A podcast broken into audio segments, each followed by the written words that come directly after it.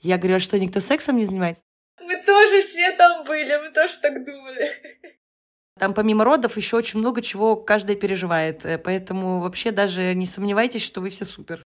Вы героини, вы герои. Засекаем время, начинаем это соревнование.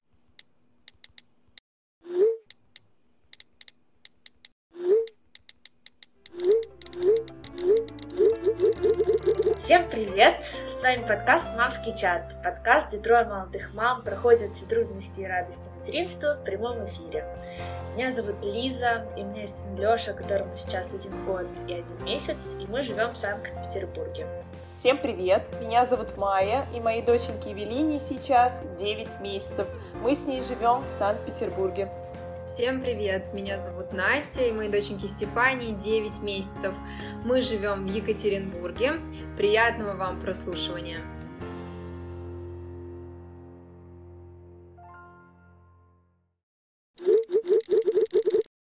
Период беременности, когда я готовилась к родам, мне казалось, что сколько бы информации я не изучала, не читала, не смотрела, где-то слышала, еще что-то, мне всегда казалось то, что этого недостаточно. Все равно оставалось ощущение, что я не дочитала и что я что-то точно упустила. Да, и поэтому сегодня с нами о родах и о послеродовом периоде поговорит акушер-гинеколог, а также автор подкаста «Раздвиньте ноги», барабанная дробь Оля Крумкач. Оля, спасибо большое, что пришла. Лично я слушала много твоих выпусков, они просто супер. Да, спасибо тебе за твой подкаст, и мне кажется, сегодня будет тоже очень крутой разговор. Дорогие слушатели, как только вы послушаете наш выпуск подкаста, сразу же бегите слушать Олю, потому что у нее мега полезный контент и очень актуальный. Оля, добро пожаловать к нам в мамский чат. Расскажи, пожалуйста, нашим слушательницам в основном о себе. Хотя нам кажется, что многие тебя и так уже знают, но тем не менее. Да, привет, спасибо большое, что вы меня позвали. Я, скорее всего, уже тоже фанат э, вашего подкаста. Меня зовут Оля Крумкач. Я, правда, врач-акушер-гинеколог. Э, вот, делаю свой подкаст «Раздвиньте ноги». Э, живу я сейчас в Москве. Я буду по вашему примеру представляться. А, вообще, я из Петербурга. Там я училась и начинала работать врачом. Детей у меня нет. Вопреки всем мифам, как мне говорят мои пациентки, как вы можете быть акушером-гинекологом без детей, так вот, могу. Так что спасибо. Ты просто знаешь, что это такое, поэтому не торопишься, наверное. Да. Ну хорошо, тогда перейдем сразу к первому вопросу. А, Оль, давай поговорим про травмы во время родов. И первый вопрос, почему разрыв хуже разреза? Да, это достаточно интересная тема, потому что у нас очень много разных позиций на эту штуку. Многие считают, что врачи им бы только дай порезать. Да, да. И вот мы прямо, прямо рвемся с ножницами к женским промежностям. На самом деле это не так. Сейчас по новым протоколам а, раньше был такой прием просто защита промежности. Я вот в свое время в ординатуре орала просто на женщин. Защита промежности, как бэт-сигнал приблизительно у нас это было. Но сейчас так уже не делают. Сейчас новые правила правило, но на самом деле в любой ситуации, если есть ну, да, история, когда может произойти некоторая травма, разрыв тканей мягких, конечно, легче сделать э, разрез. Я начну, наверное, с каких-то азов. Э, вообще, да, что такое промежность? Э, мы, врачи, подразумеваем это какой-то под каким-то расстоянием, собственно, между влагалищем и анальным отверстием. То место, где, в общем, проходит основной момент родов, мне кажется, такой самый уязвимый, потому что если влагалище — это какой-то мышечный да, объект, который способен особенно растягиваться. И на самом деле травмы именно слизистые и влагалища, они намного реже происходят, чем именно вот самой промежности на выходе уже, да, из влагалища. И во время родов голова ребенка продвигается, собственно, по влагалищу, по родовым путям, по родовому каналу, достигает тазового дна, и дальше уже растягивая мышцы и кожи промежности, рождается, в общем-то, головка, дальше все тело, и вот вуаля, у нас уже ребенок на руках. А, здесь самый ответственный момент — это второй период родов, это потуги, да, вот эти эти вот э, супер болезненные, ужасные схватки, и в этот момент прорезывается головка. Именно в этот момент происходит максимальное натяжение ткани промежности, а это и кожа, и слизистая, и мышцы, которые между, да, под ними находятся. И вот здесь как раз промежность может порваться. Если мы понимаем, что э, есть угроза разрыва уже настолько серьезная, а проблема в том, что разрыв происходит так, как ему заблагорассудится, это как удар молнии. То есть кто-то может отделаться маленьким разрывом слизистой, и это будет просто незаметно, а кто-то может порваться так, что я один раз зашивала просто разрыв третьей степени. Первые пять минут мы с операционной сестрой сидели, смотрели и думали, а где вообще искать, откуда ноги растут. Ох. Ну, то есть вот а с чего мне надо начать. По кускам собирали, короче, да? Да, просто вот сначала пинцетом все складываешь, потом начинается вот эта вот игра, значит, кто, куда, зачем, почему. А, и, конечно, вот... Э, а женщина в этот момент что чувствует? Ну нет, мы обезболиваем, конечно, это, причем, слава богу, эта женщина конкретно была еще под эпидуральной анестезией, мы просто добавили ей анестетик, и, следовательно, все мои вот эти вот разгадывания кроссвордов происходило под обезболиванием, но, честно говоря, у меня были случаи, когда я зашивала даже два часа после родов, это Жесть. очень долго, потому что сейчас там стандартный разрыв-разрез я шью где-то минут 20, потому что я уже такая, так, засекаем время, начинаем это соревнование, а тогда это был просто какой-то ужас, сейчас я, конечно, уже там больше таких штук штук делала, но на самом деле просто в чем разница? Разрыв, еще раз, как я сказала, да, происходит абсолютно непонятным образом. То есть это всегда разный объем, это всегда в разные стороны, это кривая рана. То есть для того, чтобы сопоставить эту рану, нужно приложить максимальное количество усилий. Непонятно, насколько глубоко это пойдет, будут ли задеты какие-то сосуды, там, нервное окончание. Нужно все мышцы вернуть на их анатомическое там, место. А когда мы делаем разрез, это ровная рана. И, как я часто объясняю пациенткам, когда у нас нас там идет спор, пока кто-то в сознании, а я, значит, там шью. Я люблю просто все это рассказывать. И, конечно, когда у вас ровная рана, ее легче зашить, следовательно, она будет лучше заживать, как минимум. Когда происходит какой-то разрыв, во-первых, это ужасно тяжело зашивать бывает, а во-вторых, это неровные края раны, а нам нужно сопоставить послойно. Поэтому многие, не, не зная, что это такое, удивляются, почему мы так долго зашиваем. Вы что, шить не умеете? Вы там, что молодой врач и неумелый?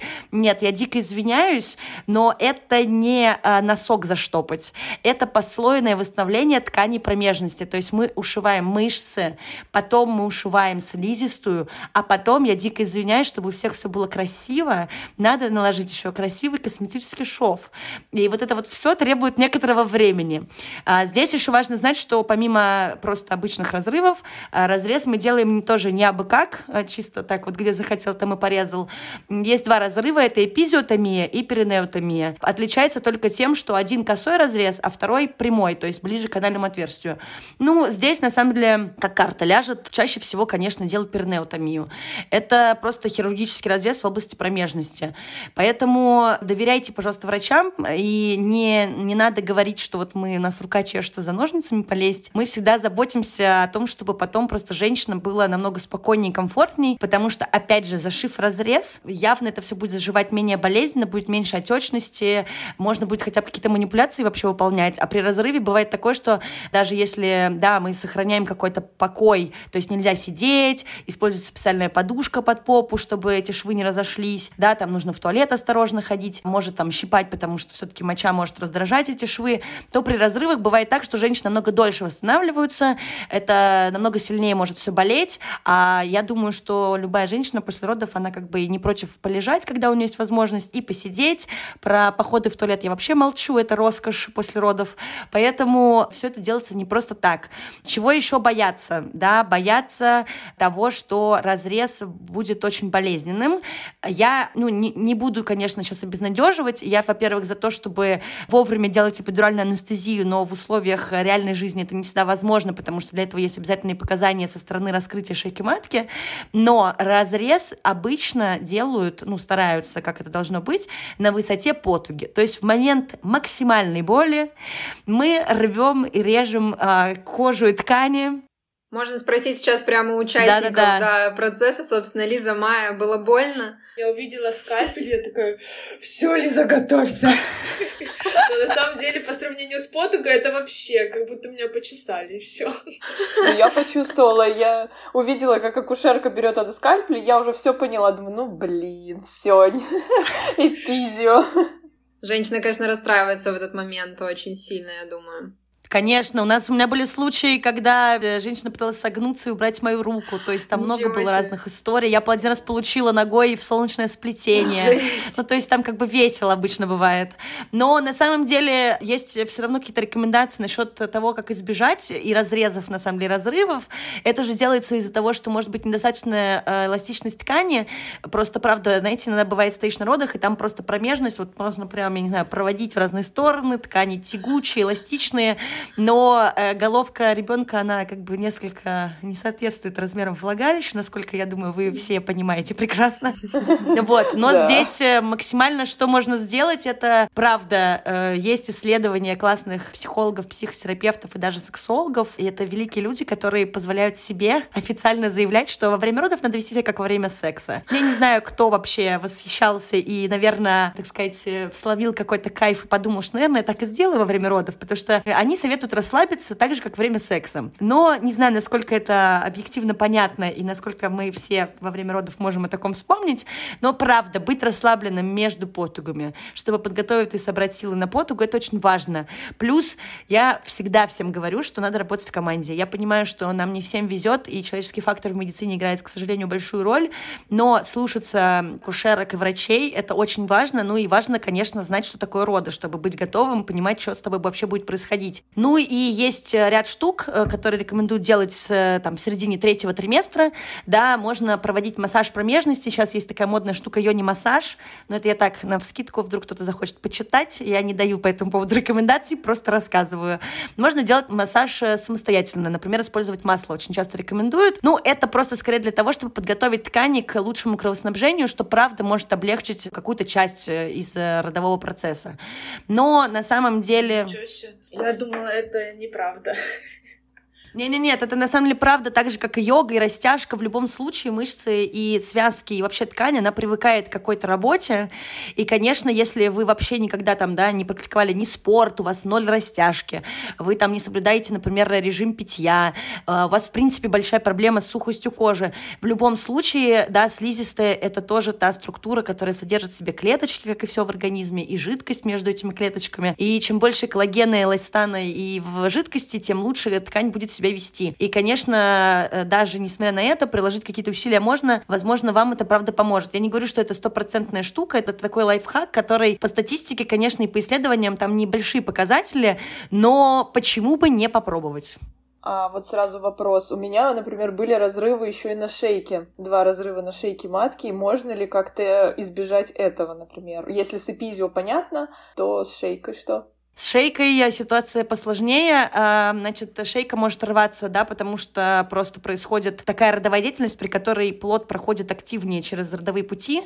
Но на самом деле очень большой процент занимает то, что как раз-таки во время потуг, во время схваток на моменте еще пока ребенок только опускается и шейка открывается, женщины бывают подтуживаются, чего делать не стоит. Бывают э, некоторые, кто просто впадает в какую-то белку. И иногда, например, можно до осмотра родовых путей э, понять, что шейка только порвалась. Я так не было. Ну, то есть здесь это то, что мы не можем предвидеть, никак к этому подготовиться нельзя, но стоит помнить, да, что раньше времени, пока вам не дали отмашку, пока не начались именно потужного характера схватки, то есть ребенок еще не опустился на тазовое дно, ни в коем случае нельзя тужиться, подтуживаться, изображать какие-то экзорцизмы, плюс стоит просто дышать правильно, и это опять-таки к вопросу о том, что я еще раз повторю, что не всегда, к сожалению, совпадает все с врачами, которые с вами рожают, но э, знать механизм и, например, пройти школу матерей, да, где объясняют, как нужно дышать в родах, или даже потренироваться, а такие штуки тоже есть, это можно сделать даже самостоятельно с помощью Ютуба, вы просто поймете, каким образом правильно нужно дышать. Это тоже, конечно же, частично профилактика разрывов шейки матки.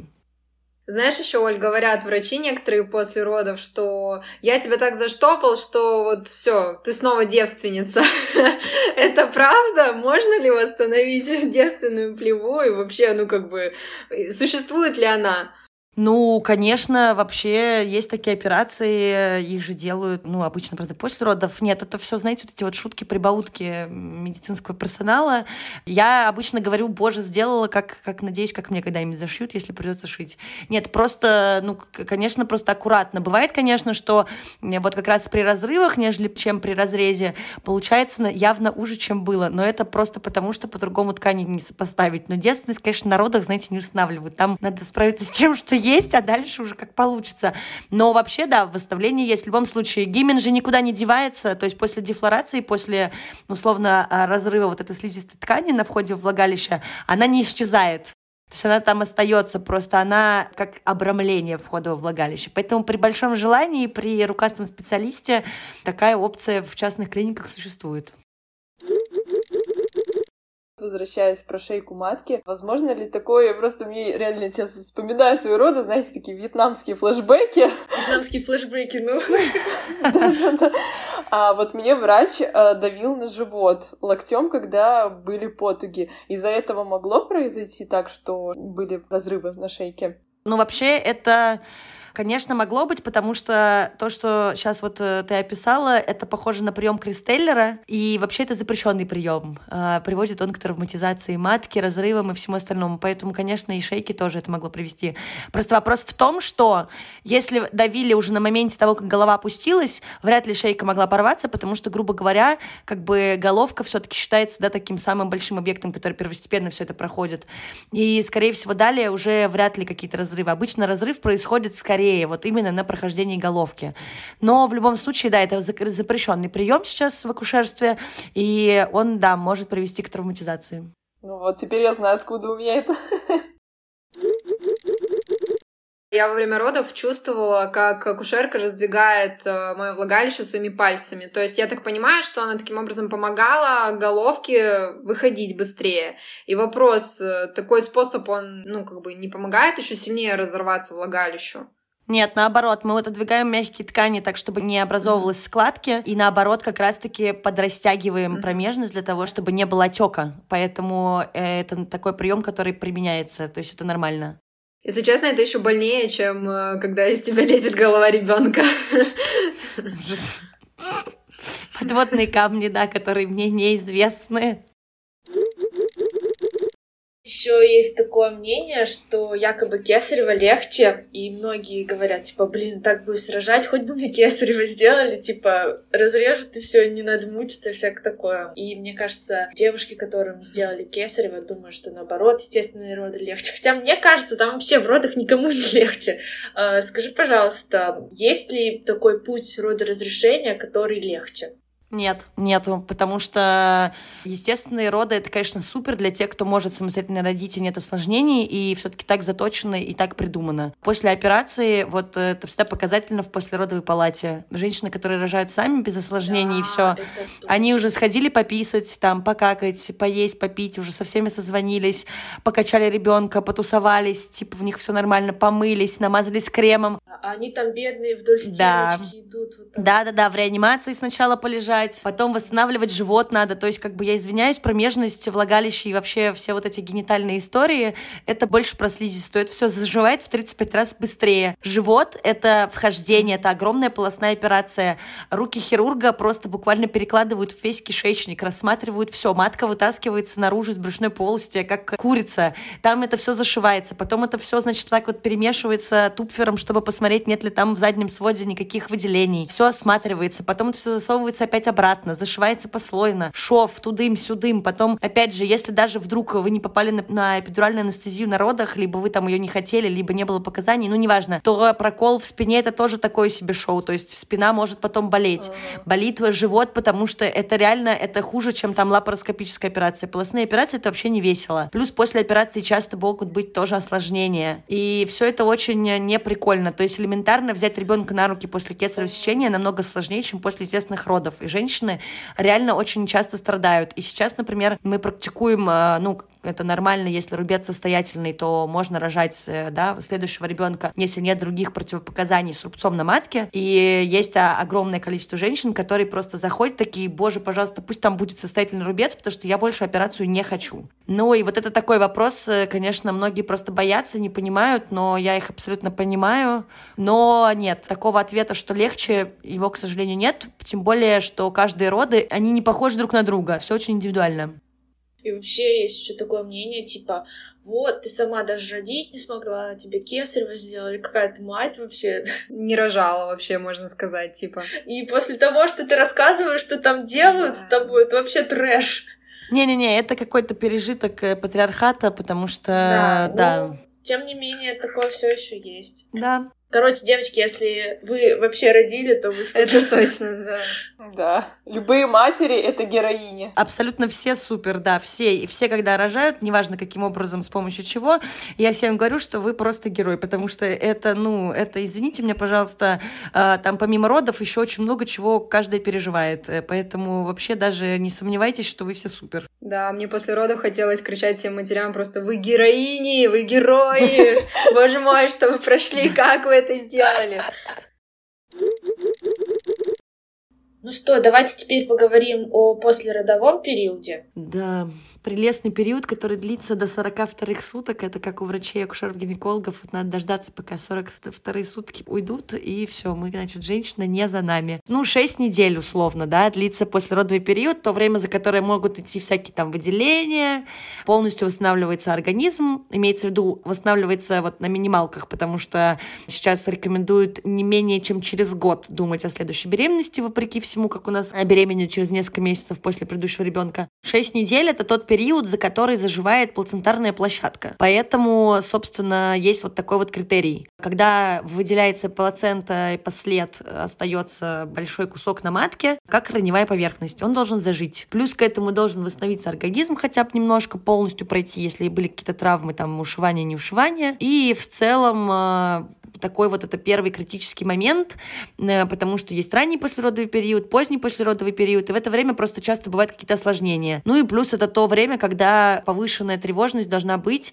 на фоне того, что могут быть э, такие осложнения, как э, тромбоэмболия и тромбозы. Поэтому просто стоит это знать, что вот в этот момент, в принципе, вы всегда можете рассчитывать на экстренную консультацию и никогда не забывать о том, что любые штуки, которые да, с вами происходят, о которых вас не предупреждали, или что-то необычное происходит, лучше идти к врачу, потому что вот это тот прям ответственный момент.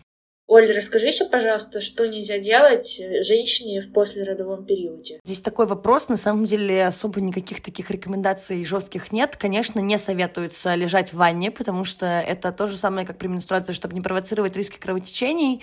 Мы сохраняем какой-то, да, вот опять-таки, наверное, в месяц точно, но и до шести недель не разрешаем именно вот такие долгие походы в ванну, в баню. А, также не стоит ходить на интенсивный массаж, который вот это лимфодренажный и все такое, такое, потому что это тоже может провоцировать хороший отток по сосудам. Тут же стоит э, момент, что в зависимости от разрывов, разрезов, ушивания, не ушивания, да, кесарева, не кесарева, физические нагрузки, да, достаточно того, что нужно таскать ребенка и вот это вот все себя тоже обслуживать первое время, научиться заново без живота жить и все остальное, не стоит лишний раз усердствовать, потому что, во-первых, да, живот в любом случае будет болеть после кесарево сечения, а то, что касается промежности, там будут просто каждому индивидуально объяснять объясняют сидеть, не сидеть, вставать, не вставать, потому что в зависимости от э, шва э, есть некоторые ограничения по подвижности, по смене положения. Если у вас что-то болит, это такое противопоказание условное, мне кажется, не стоит закидываться обезболивающими. Первостепенно нужно понять, болит что-то серьезное, нужно идти к врачу, потому что также у нас бывают инфекционные да, какие-то осложнения. А, либо, правда, можно обезболиться и не переживать. А, тут еще, а, конечно, все, что касается лактации, не лактации, нужно узнавать, потому что есть все равно препараты, которые противопоказаны.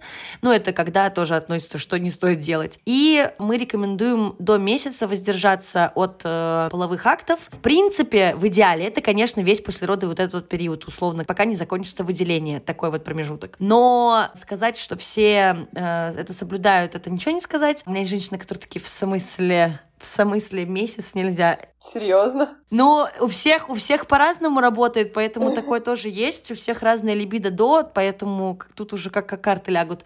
Но просто здесь я объясню, почему. Во-первых, опять же, мы с вами про швы. Думаю, что ну, в этот момент, пока не зажили, явно никто ничего не хочет. Во-вторых, тут есть такая штука, что пока идут выделения, это показатель того, насколько, собственно, заживает матка. Ну, условно, как она сокращается и все такое. Я думаю, что первое это такой гигиенический момент, что, наверное, не очень прикольно, потому что вы не знаете, сколько будет выделений всего. Это не просто менструация, это что-то не очень понятное. Во-вторых, матка, пока она полностью не сократится, а это тоже происходит до конца послеродового периода, она чувствительна может быть. Ну, потому что, во-первых, от окситоцина, от всего она будет сокращаться только больше. Я думаю, что вы, девчонки, как никто, помните, наверное, что когда кормишь грудью, матка может сокращаться сильнее. Это да. такой специальный механизм, заложенный в женский организм, чтобы все работало в общей связке. Ну, так вот, во время секса, во время объятий это точно так же работает, потому что вырабатывается тот же окситоцин. Ну, и пока не кончились выделения, у нас идет процесс заживления выделения. И здесь всегда есть такая опция, что шейка тоже сокращается. И чтобы выделения выходили, шейка должна быть э, не полностью сомкнута. И это открытые ворота для входа инфекции. И я здесь не говорю там про какие-то великие ЗПП, да, надеюсь, у всех все всегда хорошо, никто никуда там никому не изменяет, и все предохраняются, но инфекции намного больше, чем только хламидия, гонорея и компания, да. Это и условно-патогенная флора, и кишечная палочка. И таким образом, э, если при обычной какой-то ситуации вне послеродового этого периода есть риск заражения, то вот в вот этом вот э, периоде 42 дня условно эти риски возрастают. Поэтому, конечно же, хотя бы месяц мы рекомендуем, но да, пролактин там и все остальное, и после родов, в принципе, мало кто особо как-то хочет вернуться, так скажем, в седло. Но все разные, поэтому об этих рекомендациях, конечно, забывать не стоит. А когда первый раз нужно идти к гинекологу, сдавать анализы, вообще проверяться, все ли у тебя хорошо там зажило? Потому что я пришла через месяц, мне сказали, ты что, куда пришла? Приходи через еще через месяц. Да, да, таких рекомендаций на самом деле особо нет. Вы ходите к гинекологу раз в год, если нет никаких осложнений. Все делается на третьи сутки после родов. В идеале, конечно, то есть это просто те рекомендации, которые вот не стоят, да, там, жирным шрифтом. Но, конечно, рекомендуется обращаться к врачу через три месяца. То есть сделать УЗИ, посмотреть, особенно если было кесарево сечение, провести осмотр на кресле. Но у нас есть такие внутренние истории, учитывая женские консультации, что женщина должна пойти и отметиться, как бы, привет, я родила, спасибо, до свидания. Ну, то есть где-то через неделю, там, дней 10 после родов можно прийти и э, пойти на осмотр. Просто дело в том, что через неделю, условно, если нет никаких проблем проблем, и вы выписались из роддома с хорошими показателями по крови, без остатков в полости матки с УЗИ, у вас там не болит шов, нет никаких жалоб, то смотреть вас на кресле — это просто издевательство. В принципе, матка к этому времени еще до конца не сократилась, поэтому оценить прям-таки вау, наверное, это не очень невозможно, потому что врач вас не видел на уровне родов и после родов. Ну и э, максимум, да, там, ну хорошо, посмотреть можно грудь, можно сделать УЗИ, но как бы тут нет особо никакой диагностической значимости, поэтому вот три месяца оптимальный срок после родов, когда стоит пойти к врачу.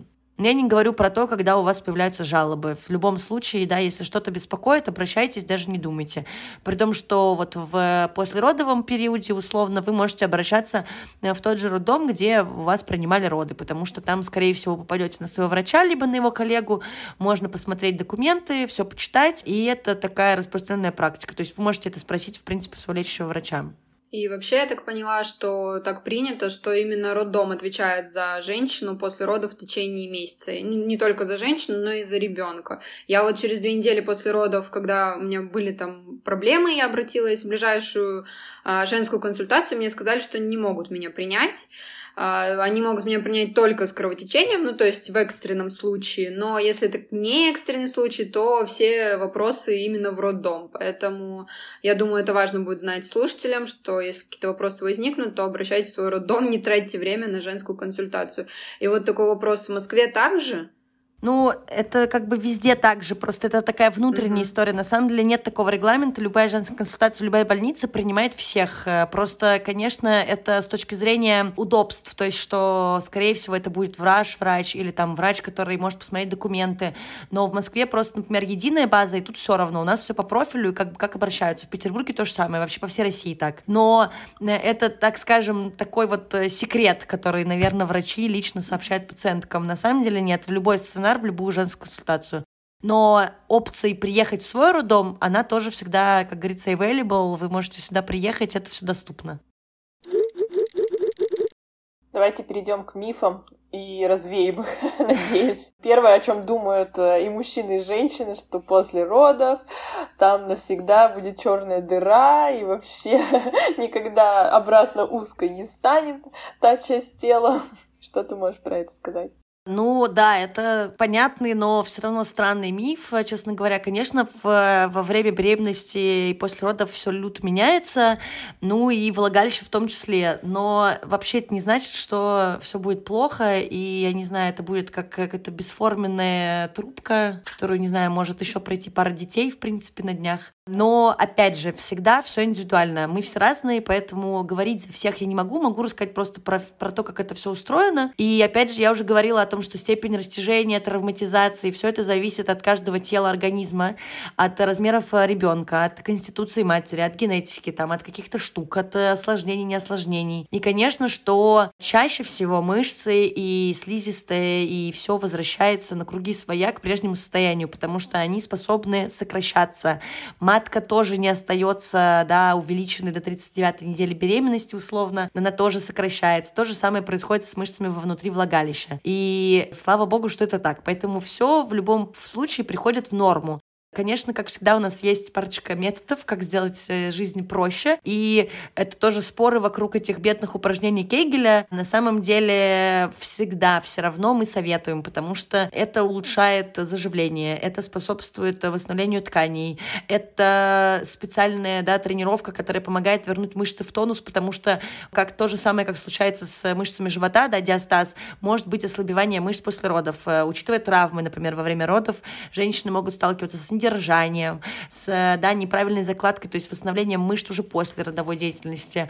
Ну и, в принципе, да, швы, чем лучше будет э, растяжима ткань и чем больше она будет как бы кровоснабжаться, э, тем меньше будет, если нет предрасположенности к образованию рубцов, то рубцов будет меньше. Но, опять же, я уже слышала несколько вопросов на эту тему и, в принципе, тоже хочу об этом сказать. Почему спорят про упражнения Кегеля? Да, у нас, кстати, недавно мы записывали выпуск э, с тренером по йоге, и вот она нам говорила, что упражнения Кегеля не так эффективны, потому что это как бы не только делать упражнения Кегеля, но еще и внутренние мышцы свои подтягивать.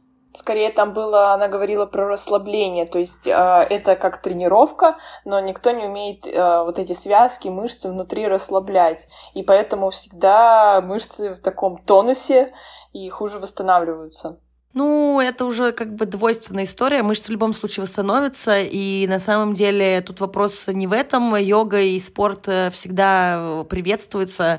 Расслаблять э, мышцы тазового дна — это, знаете, достаточно автономная система, и расслабить их можно, да, только посредством как раз-таки натяжения других каких-то каркасных мышц, но это все таки такая подушка внутри малого таза, условно, да, которая держит органы в основном мочевой пузырь и матку. И здесь я просто не берусь про расслабление говорить, потому что заживление — это все очень здорово, а в любом случае у вас все у всех заживет и восстановится, потому что здесь не про расслабление, а как раз про сокращение мышц. Но последствия после э, травматизации мышц э, во время родов очень часто, особенно у тех, кто рожал да, многократно, у многодетных матерей, тут проблема в другом. Тех, кого был еще крупный плод, например, здесь можно столкнуться с последствиями как раз-таки несостоятельности мышц тазового дна, и здесь вот расслабление, знаете, не сильно поможет, честно говоря. Тонус никакой не, не приведет, потому что и лучше заниматься укреплением тазового дна, а йогу использовать как дополнительный метод, потому что недержание, выпадение органов малого таза, цистат цели, это выпадение еще и мочевого пузыря на переднюю брюшную стенку, либо внутрь влагалища. Вот это вот все, честно говоря, никак к расслаблению не относится. Чем больше будет расслаблено, тем больше будет вываливаться, если есть несостоятельность. То есть я говорю, это такой как бы коллапс, провал вот этих вот мышц, из-за чего это может случиться. Поэтому укреплять стоит в любом случае. А дальше, когда вы занимаетесь уже всем организмом физически в целом, понятное дело, что это все будет помогать только. То есть и брюшной пресс, и мышцы на бедрах, и даже ягодицы, и прямые мышцы спины, это все работает вместе, потому что мышечный вообще какой-то каркас организма — это единая система. И просто помимо того, что вы можете сделать самостоятельно, это как раз-таки различных тренировок на разные группы мышц. Просто чаще всего, когда этим вообще не заниматься, а еще, например, если к этому есть предрасположенность, да, и были какие-то факторы как раз-таки в виде травм, бывает так, что в итоге приходится делать хирургические операции на восстановление мышц тазового дна, а это очень неприятные штуки. Чаще всего болезненные, и их делать деле сложно, потому что, ну, там очень большой риск, например, задеть нерв случайно, потому что просто так эта операция проводится, э, что это принесет больше расстройства и неудобства, чем пользы. Оля, а еще вот э, после родов, я знаю, девушки используют такие специальные бандажи, корсеты, чтобы быстрее как бы утянуть живот, подтянуть э, органы внутри. Также вакуум используют. Как ты считаешь, это эффективно? Ну, не то чтобы его используют, чтобы быстрее все подтянулось, подтянется но за счет сокращения со временем. И опять же, те, у кого никогда в жизни не было пресса, он не появится из-за использования бандажа, как многие считают. И если у вас до этого был не очень состоятельный пресс, то это не поможет. Скорее, это используется и чаще советуют использовать при оперативных родах, потому что это помогает просто сократить болезненные ощущения. Матка все-таки, она как шар, и она начинает выпячиваться из живота, и вот это вот все, это не очень приятно просто. И бандаж его поддерживает, э, что уменьшает болевой синдром, ну и, да, облегчает при, например, при сокращении матки вот эти ощущения. И также, опять-таки, если есть шов, то можно просто его поддержать, чтобы не было лишнего перерастяжения. Но это скорее вот такая история. Прям, чтобы это как-то спасало от диастаза, от последствий, нет. Это сделано для того, чтобы минимизировать э, какие-то раздражительные моменты. Ну, то есть, в общем, кегель в помощь и других каких-то вариантов эффективнее нет. Да, и ими можно заниматься и во время беременности, а можно купить тренажеры, да, это тоже на самом деле хорошая достаточно опция.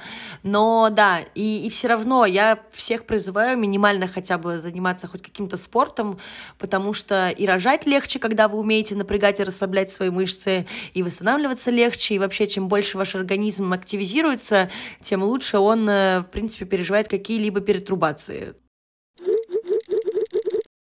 Давайте, девочки, к более пикантной теме перейдем. Ух, как мы ждали эту тему. Да, мы на самом деле давно хотели об этом поговорить. О сексе после родов. Мне интересно, давайте-ка я тут немножко подкастер тоже поучаствую. Прям было страшно. Что больше вас беспокоило, когда встал вопрос, что еще секс существует в жизни? Когда начала появляться эта идея вообще? Да вообще, знаешь, это такая больше психологическая, наверное, проблема. Думаешь, блин, все, я, я вообще не хочу, чтобы меня трогали, во-первых, а во-вторых, что там уже все перерезано, перекроено, и думаешь, я вообще не хочу, чтобы меня видели. Вот. Ну, у меня такое было. Девочки, а у вас как? У меня был страх, вот э, миф, который мы развеивали несколько минут назад, что у меня там уже не узко, а черная дыра. У меня был такой страх, и плюс у меня был страх боли, потому что после родов ты думаешь, блин, еще сейчас будет снова боль, и на самом деле вот э, месяцев до 7-8 это было реально больно каждый раз. А я нет, я не боялась, мне очень хотелось вернуться, так сказать, в прежний режим, в прежний ритм очень хотелось, но я столкнулась просто с суровой реальностью. Я всегда вообще считала то, что у меня э, высокая половая конституция, высокое такое желание, но после родов, во-первых, это все умерло где-то на полтора месяца, а потом, когда появилось дикое желание, я поняла, что есть много препятствий, как бы, что одного желания мало, и что, как бы, это все нужно пройти. Да, да, да, да. Ну, вот это классно, на самом деле, что вы этим делитесь, потому что у меня, например, вообще есть такие истории, когда я захожу в палату к беременным еще женщинам, например, и, ну, там, даю рекомендации, что они могут спокойно заниматься сексом, условно, та-та-та, и тут я понимаю, что висит какая-то странная тишина в палате. Я так поворачиваюсь, говорю, так, я сейчас не поняла. А там лежат разные сроки, типа 10 недель, там 25, например, да, 32 и 39. И я такая, так, уважаемые, находящиеся здесь, я говорю, а что, никто сексом не занимается? Они такие, мы же беременные. Я такая, вау. Я говорю, нет, если вы сами не хотите, то это как бы один разговор. Они такие, нет ну как же, беременность же это противопоказание. И я такая, воу. То есть, типа, я вот, наверное, тоже отношусь к тем, у кого высокая половая конституция. Я себе просто не представляю, ну там, наверное, у меня, ну то есть, да, угрожающие преждевременные роды, угрозы выкидыши, какие-то такие штуки, Серьезные. что обсуждается с врачом. Это реально противопоказание временное, опять-таки. Но вообще-то беременность не противопоказание. Наоборот, занимайтесь сексом. Все нормально будет. Не переживайте, ничем ничем вы там, ни пальцами, ничем не заденете ребенка, все будет хорошо. Членом в голову не тыкните. Да, да, да, да. Тут скорее, наверное, вторую часть нужно там как-то обрабатывать для этого. Это скорее там по их, э, их страхе. Но, конечно, после родов э, большинство жалуются именно на то, что первое это боль во время секса, mm-hmm. да, это по-модному, по-научному называется диспариуния, и в этой ситуации она физиологическая, да, там, нежели какая-то патологическая. Плюс, э, конечно, психологический аспект, потому что помимо того, что влагалище теперь дыра, и туда просто провалится партнер, а, переживают, что, ну, как бы тело изменилось. И это тоже достаточно такая важная штука, потому что непривычно мы и так очень часто комплексуем и топим за новую этику и бодипозитив, но пока это не так у нас воспринимается в обществе, как, наверное, должно. Но имеется в виду, что мы все равно сложно принять себя. Ну и вообще это правда, ну, представьте, за такой короткий период относительно жизни тело меняется просто стократно раз, и э, надо просто понимать, что, во-первых, большая часть этих изменений, она обратима, во-вторых, я всем желаю, надеюсь, что у всех слушательниц и слушателей ситуация такая, что рядом с вами человек, который вас поддержит, поймет, и вы вместе пройдете все эти изменения, потому что это очень важно. Ну и опять же, многим просто необходимо некоторое время для того, чтобы снова как бы себя понять, принять, полюбить, и вот это вот все, мышцы подтянутся, влагалище восстановится, матка нормализуется. Ну и, конечно, там же есть еще разные штуки, и грудь, и все остальное может быть и чувствительней, плюс там кого-то ребенок ест так, что просто соски отваливаются. Вот у моей мамы есть подруга, которая ребенок просто откусил сосок. Я думаю, там тоже особо не до секса было. Кто-то переживает, да, там за всякие еще дополнительные штуки. Плюс один страх. Да, да, да. Да, кстати, еще сложно переключаться, потому что там на тебя ребенок пять раз срыгнул, описал, э, и ты вся такая плюс 500 килограмм, и тут должна быть такой вся красивой. Секси-кошечка, да. Это очень да. сложно, да, вообще не сходятся. Ну и плюс партнер тебя уже воспринимает не только как женщину, объект своего желания, но и как мать. То есть у него, мне кажется, тоже идет переключение, что ты теперь принадлежишь не только себе, да, ему, и, но еще и ребенку в качестве той же груди. Конечно. Нет, это все очень такой сложный механизм, который большинство, конечно же, переживают достаточно активно. Я просто хочу сказать, что, опять же, да, мы тут не за шейминг, но все равно, пожалуйста, питайтесь правильно, занимайтесь спортом. Это не даже больше про фигуру, про ваше здоровье. И вполне себе нормальным считается, да, до полугода, да, 3-4-6 месяцев это восстановление, через которое проходит каждая, и каждый раз после каждых родов может вернуться в свою дородовую даже форму. Здесь просто ваше желания и возможности. Я, конечно, понимаю, что у всех по-разному это происходит, но на этом жизнь не заканчивается. Ваше тело ваших руках. И здесь, наверное, еще такой осознанный аспект помогает. Но я говорю, что вы участвуете в процессе зачатия не, да, все-таки как-то не, не единолично, но в большинстве случаев. Поэтому надеюсь, что у всех будет рядом опора, которая вам поможет это все пройти. И что хотелось бы сказать? Наверное, первое это про болезненность. Первое вот это вот неприятное ощущение, особенно после травм, да, разрывы, разрезы, проходит в течение двух недель. Швы рассасываются, все постепенно заживает. Но опять же, мы берем промежуток минимально 4 недели после родового периода, в который, в принципе, и не хочется большинству, потому что гормоны изменяются. Ну и пока что болезненно. Про психологически мы, наверное, в плюс-минус поговорили, что касается, да, именно своего восприятия, да, изменения вообще и с партнером, и не с партнером. Также это ребенок, восстановление и формирование какого-то режима дня. То есть у всех это тоже по-разному. Кормление, сон, прогулки, и вообще кажется, что жизнь просто не будет прежней, потому что у вас теперь есть кусочек, который лежит рядом, и такой, ну, замечательно, добрый вечер, он всегда с тобой, что делать непонятно, куда это все денется тоже. Но смотрите, тут, э, значит, вернемся опять к боли, еще помимо естественных родов операции кесарево сечения, здесь несколько все, скажем так, сложнее.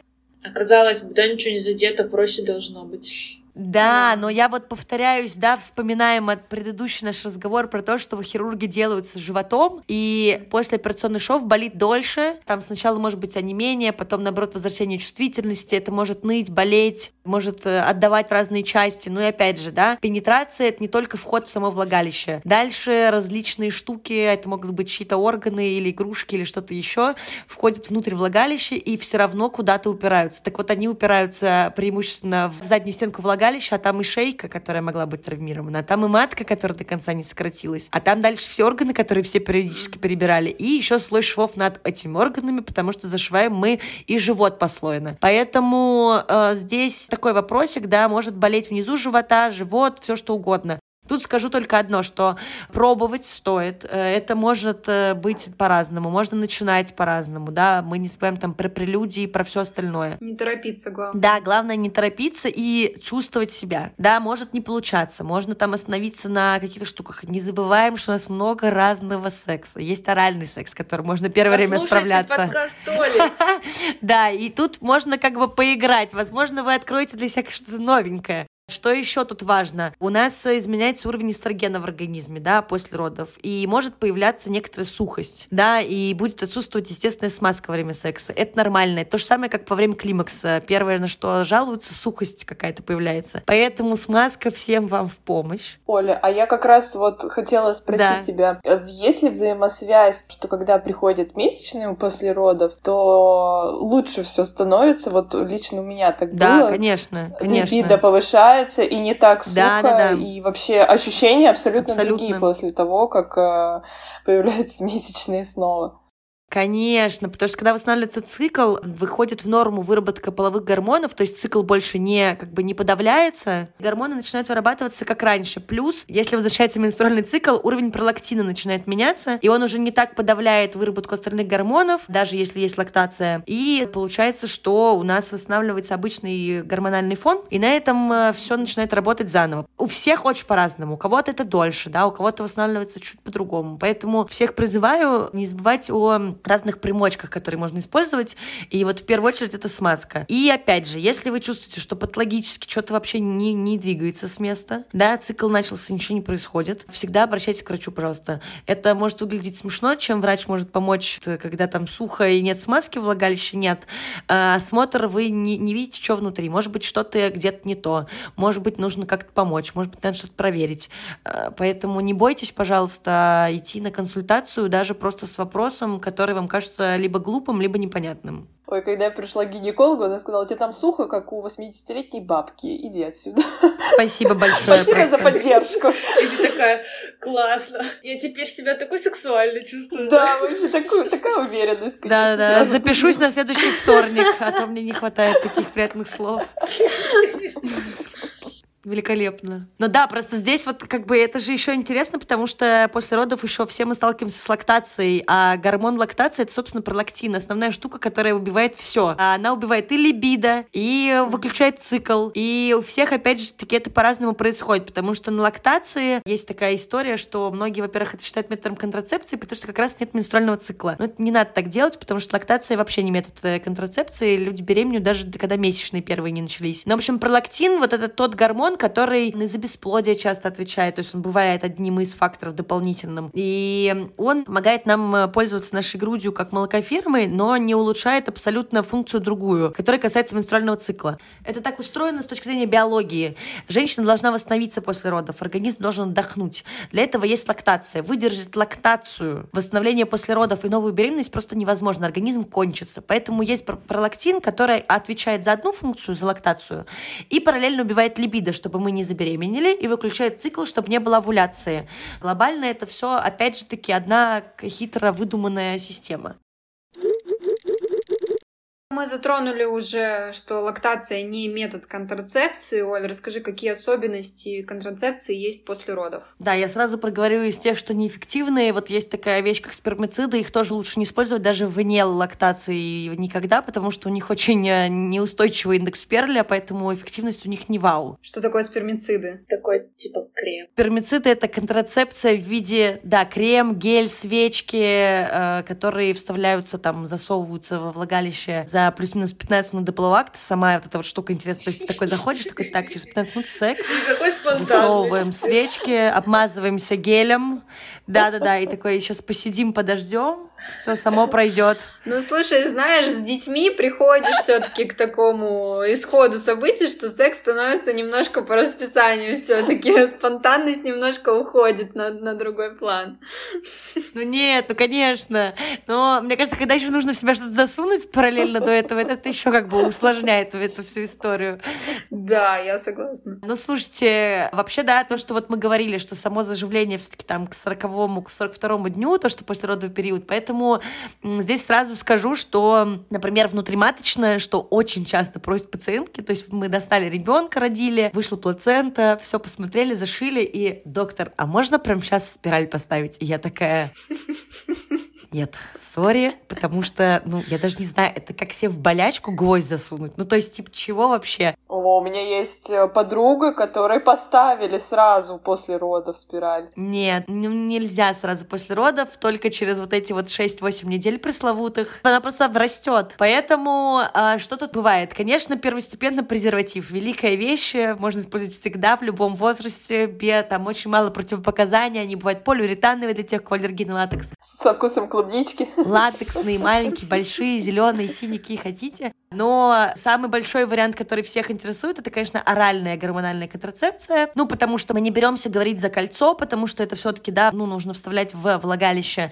И, честно говоря, как бы ничего, в принципе, особо не очень хочется что-то вставлять, поэтому это мы, наверное, оставим. Это для тех, кто хочет экспериментов. Пластырь э, не очень советую, потому что он все-таки низкодозированный, и с него потом начинают, да, как-то вот попозже про него разговаривать. Значит, имплант и всякие остальные гормональные штуки я всегда говорю только строго, да, рекомендациями. И, наверное, такой основной пласт, про который хочется поговорить, это все-таки ок, оральная контрацепция. Ну, в общем, при лактации допускается практически все, кроме тех, что содержит прогестерон. Еще это к тому, что все равно сами вы ничего не выбираете. Всегда идем к врачу и вместе выясняем. Потому что здесь э, скорее на лактацию, да, все это нацелено. Но опять же, если женщина не кормит грудью, то да, для этого есть особенные показания. Бывает даже специальное подавление лактации. То здесь можно уже играть э, другими методами. Но я сейчас про расскажу конкретно, наверное, про такой среднестатистический вариант. Преимущество, конечно, заключается в том, что ну, это высокая эффективность, плюс это может не влиять на лактацию, да, и не менять какие-то основополагающие штуки. Плюс, в принципе, организм достаточно хорошо приспосабливается восстанавливается и потом достаточно легко выходит из этого состояния. Единственный минус, что, опять же, послеродовый период славится изменением таким, которое касается коагулограммы и свертывающей системы крови, потому что наш организм просто так приспосабливается. Эти изменения физиологичные, что для беременности, что для послеродового периода, а при приеме контрацептивов э, есть такая штука, что она повышает риск тромбозов. Поэтому в этой ситуации просто нужно правильно все оценить, но, да, сбор анамнеза, выяснение противопоказаний каких-то соматических заболеваний, с этим вам поможет всегда врач. Ну и понятное дело, что, в принципе, рассматривать такой вариант всегда полезно. И у вас всегда есть такая опция. То есть, короче, ОК можно, если ты кормишь? Да. Просто что там есть нюансы, но это не противопоказание. Мы немножко затронули тему менструации, давайте поговорим о ней побольше. Какие вообще сроки для тех, кто естественно рожал, кто путем кесарево сечения, когда должны прийти первые месячные и какие они вообще должны быть? Ну, это вот то, что мы сказали про, условно, пролактин. Из-за того, что происходит подавление выработки эстрогена на фоне пролактина, соответственно. Менструация не приходит сразу, да, там, условно, через месяц после родов. А если женщина кормит грудью. А тут у нас два пути. Наверное, первый быстрый, когда женщина не кормит грудью, когда идет отсутствие лактации по каким-либо причинам, либо его подавление. Месячные могут начаться даже вот на следующий месяц. Здесь единственный нюанс. Э, стоит об этом, во-первых, помнить, во-вторых, предохраняться. В-третьих, рекомендации о том, что э, нужно нужно сохранить вот этот вот год покоя от беременности после родов. Эти рекомендации никуда не делись. Единственный минус, что первая менструация может быть особенно у тех, кто не проходил через кормление грудью, что первая менструация будет, скорее всего, болезненнее обильней, потому что все-таки матка пережила целый переворот просто, а обильней, потому что, ну, это естественная такая реакция. В этой ситуации просто многие начинают пугаться, потому что непонятно, кровотечение это не кровотечение. Опять же, за спрос денег не берут. Обратитесь к врачу, если вы считаете, что что-то не так, да, но, конечно, мы обычно предупреждаем в таких ситуациях, чтобы женщины не бились в тревоге просто ежесекундно после первых каких-то выделений. Что касается тех, кто выбирает лактацию и кормит грудью, кому это разрешено еще, плюс ко всему, э, менструация может начаться даже через 2-3 месяца у некоторых, у кого прям такой реактивный организм. Но в среднем это происходит где-то через полгода. Сразу отвечу на появившиеся вопросы. Те, у кого менструация не восстанавливается через полгода, тоже нормально. У нас у всех по-разному это все происходит. А плюс у кого-то до беременности были там нарушения цикла, у кого-то еще что-то. Год в любом случае это нормально, особенно если кормите. Неважно, да, через полгода после лактации или же через месяц при отсутствии лактации, первая менструация может быть болезненной и обильной. После кесарево сечения все то же самое, все зависит от выработки пролактина. Но после операции, к сожалению, чаще бывает болезненный вариант, потому что все-таки там еще шов, корректируйте, да, если были проблемы до э, беременности с циклом, возможно, они пройдут и после беременности, после родов, то же самое, как и при приеме контрацептивов. То есть здесь есть такой миф, что, да, то, что нам там пророчат акушеры-гинекологи из Советского Союза в женских консультациях, что беременность лечит приблизительно все, это не совсем правда, к сожалению. Поэтому будьте готовы. А если девушка еще кормит, но у нее уже наступили месячные, то насколько все регулярно должно быть теперь? И их обилие может тоже быть не сильно. Да, да, да, может быть, может быть. Это все вот в период лактации в любом случае может коррелироваться. Не должно быть кровотечений. Да, я напомню, менструация идет не больше 7 дней, не чаще, чем через 21 день. И задержка у нас считается все то, что дольше 7 дней да, отклонения вот эти вот от цикла. Поэтому за этим стоит следить. Ну и, конечно, не должно заливать. Не должно быть огромных сгустков, не должно быть так, что вы меняете более чем 6 условно прокладок, 6 тампонов, я не знаю, там 4 раза чашу опорожняете менструальную. То есть это вот э, скорее про обильность, вопрос, что не должно быть много. Может быть скудные месячные, могут быть больше сукровичные, да, может быть так, что присутствуют какие-то задержки. Э, может быть, цикл должен восстановиться. Далеко не у всех цикл прям по часам сразу после первой первой менструации на фоне даже лактации возникает.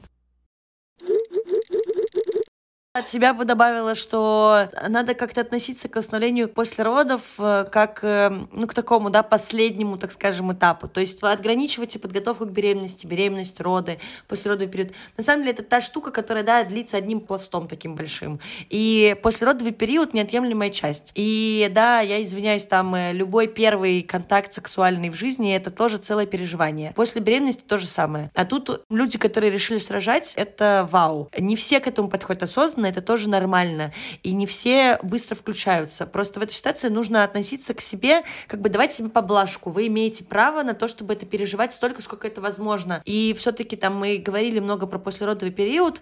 Не забывайте, что вы не остались изолированными от жизни. Вот берите пример с девчонок. Группируйтесь, коннектитесь. Это очень важно, чтобы рядом с вами были люди, которые вас поймут. Да, на самом деле. Потому что все, Помогает. да, очень боятся того, что все, там, подруги а, отвернутся. Есть супер суперчаты. Я знаю, что в Петербурге этого больше, чем в Москве, где можно найти себе поддержку, помощь, гулять вместе, ходить. Не бойтесь людей. Вы никуда не делись. Ребенок это не конец жизни, и все зависит от вас. Но опять же, не стоит забывать, что есть риски, к сожалению, и плохих историй, да, и есть послеродовая депрессия. В этой ситуации, опять же, все, кто слушает этот выпуск, даже если вы слушаете, например, там, на будущее, не забывайте, что у нас у всех есть друзья-подруги, и очень часто сложно, да, в таком стрессе, при таких э, диких изменениях заметить, что что-то пошло не так. И это та ситуация, в которой, наверное, можно э, засунуть свой, как у меня, длинный нос, э, не свое дело, потому что вот послеродовая депрессия вопрос достаточно сложный. Э, пожалуйста, будьте внимательны к себе и к своим близким людям, друзьям, подругам. И помните, во время беременности всегда можно подойти и подержать живот женщины. Это намного облегчит ей вообще жизнь на пару секунд, и она вспомнит, что такое жить без живота. И помните, что, да, ваши друзья помогали вам в сложных минутах. И берите пример с, например, тех, кто активно проявляет какую-то вообще жизнь. Не забывайте о своих беременных подругах, не забывайте о своих родивших подругах. Помогайте с детьми. А, это весело на самом деле. Ну и очень важно, я считаю. Поэтому это тоже такой очень большой поинт, который помогает пережить это все и восстановиться быстрее. Оля, ты вообще отлично сказала. Да, ну подружки рулят, реально. Да. Просто нужно быть в сообществе в каком-то, социализироваться после родов, потому что я вот по себе знаю, после родов ты просто в какой-то окситоциновой пелене, в окситоциновом тумане, ты ничего не видишь, кроме ребенка, а на самом деле вокруг тебя столько всего происходит, и как-то нужно уметь сконцентрироваться а, еще на чем-то другом. И это возвращает тебя в жизнь, возвращает в реальность и помогает просто твоей психике пережить это все легче.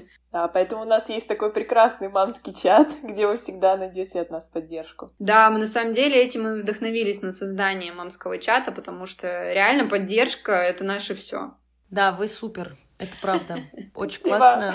Я очень рада поучаствовать в вашем подкасте. Нет, это очень-очень здорово, реально. Чем больше доступной информации, особенно поддержки, э, то, что вы делитесь своими историями, то, что вы пытаетесь, да, как-то вот эту информацию нести, это супер.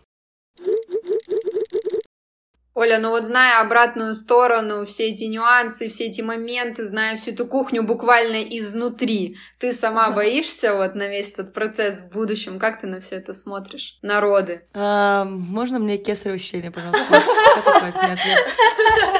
Все понятно. Мы тоже все там были, мы тоже Да, да, да. Но я, я просто, у меня как есть еще классный поинт, что я надеюсь, что я буду рожать со своей лучшей подругой, которая врач-гинеколог, как минимум, как поддержка. Вряд ли она согласится принимать мои роды. Она приедет ко мне, я ее выпишу просто к себе, а, сельским, моим земским врачом. Конечно, нет, конечно, я тоже на это смотрю, иногда думаю, Господь милосердный, вы что, издеваетесь? Но нет, это физиологический процесс, рожать над самой, если можно, вот это все.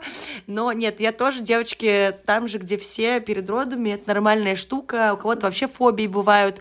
Ну, это, да, достаточно странная придумка, что-то явно не соответствующее по размеру должно из меня выйти когда-нибудь. Ну, посмотрим. Я потом обязательно расскажу об этом прилюдно, если это меня будет ждать. Спасибо большое, что была сегодня с нами. Вам спасибо. На этом у нас все. Спасибо, что послушали сегодняшний выпуск.